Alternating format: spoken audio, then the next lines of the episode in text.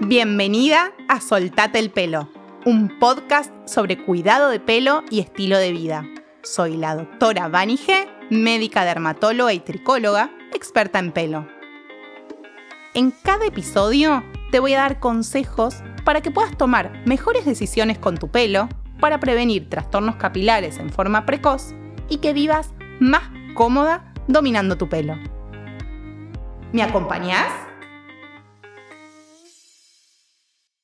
Hola a todas. Me encanta este formato. Acá me puedo explayar en todo lo que quiero decir. Hoy tenemos un tema que me parece clave y me lo preguntan todo el tiempo. ¿Cómo puedo disminuir mi frizz?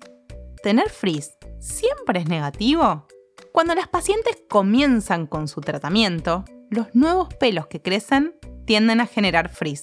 En ese caso, el frizz es una buena noticia, ya que evidencia nuevo crecimiento de pelo. Les suelo decir que es el futuro, es esperanza, es el comienzo de los resultados. Para poder tener un pelo de 10, 20, 30 centímetros de largo, primero tuvo que ser pequeño. Y ese pelo pequeño, al comienzo, no tiene médula. Es más descontrolado. Es el temido frizz. Entonces, podemos ver las dos caras de una misma moneda. El pelo molesto o el pelo en crecimiento. Arranquemos por el primer consejo. Dormir con el pelo mojado. ¿Es bueno?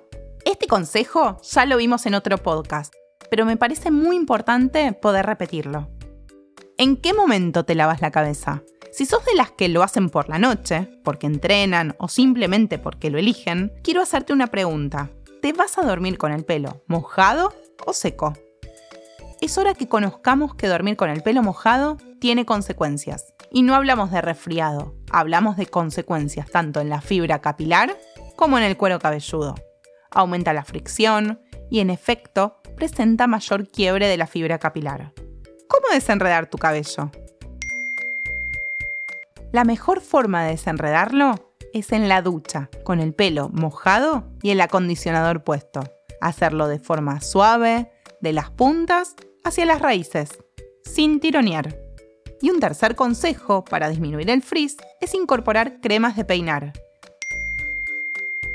Que según el grosor de tu pelo, vamos a hablar de la fluidez del producto crema, acondicionador sin enjuague, gel, serum, pero siempre elegí aplicarlo con el pelo bien mojado.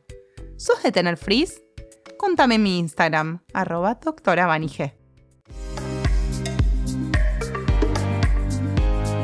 Gracias por escuchar Soltate el pelo. Si te gustó el podcast, puedes recomendarlo, seguirlo en Spotify y poner tu reseña de 5 estrellas. Puedes seguirme en Instagram y dejarme dudas y preguntas para próximos episodios en arroba.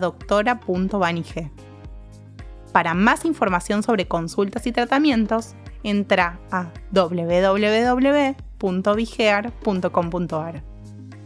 Nos encontramos en el próximo episodio.